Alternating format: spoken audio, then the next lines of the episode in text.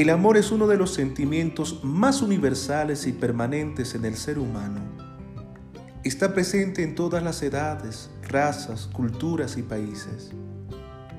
Nada más al nacer descubrimos el amor incondicional de la familia y poco a poco vamos sintiendo y experimentando otros tipos de amor a lo largo de la vida.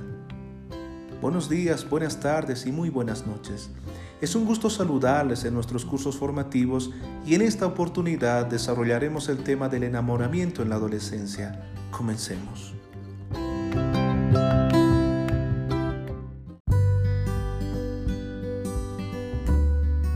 ¿Y qué es el enamoramiento?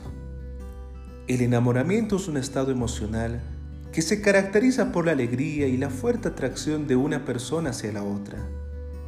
Este sentimiento se manifiesta en los individuos de modo que sienten que pueden compartir todo tipo de acontecimientos de sus vidas.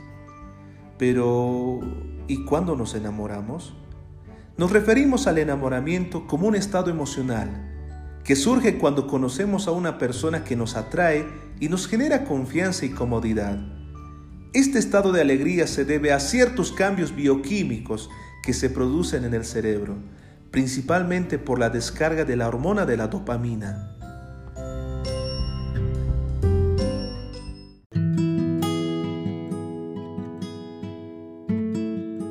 ¿Qué incluye el enamoramiento? Incluye atracción sexual. Es una fase pasajera, es decir, un flechazo. Es diferente al amor, que es perdurable y requiere tiempo y dedicación. ¿Es cierto que hay química en el enamoramiento? Así es. En sus momentos iniciales se manifiesta como una atracción que reúne una serie de características que tiene que ver con la bioquímica del organismo. Es más, nuestro cerebro segrega dopamina.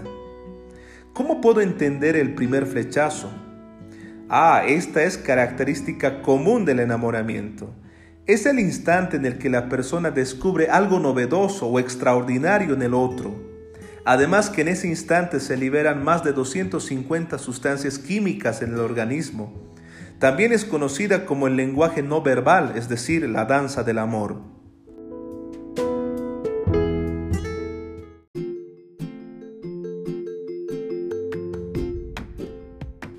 ¿Y cómo puedo entender el amar? Según el diccionario de la Real Academia Española, donde entre otras definiciones describe el amor como un sentimiento intenso del ser humano, que partiendo de sus propias insuficiencias necesita y busca el encuentro y unión con otro ser. El amor requiere conocer a otra persona, requiere tiempo, requiere conocer los defectos del ser amado, requiere ver lo bueno y lo malo de la relación no quiere decir que el enamoramiento no es bueno, al contrario, es maravilloso, sin embargo es solo el principio.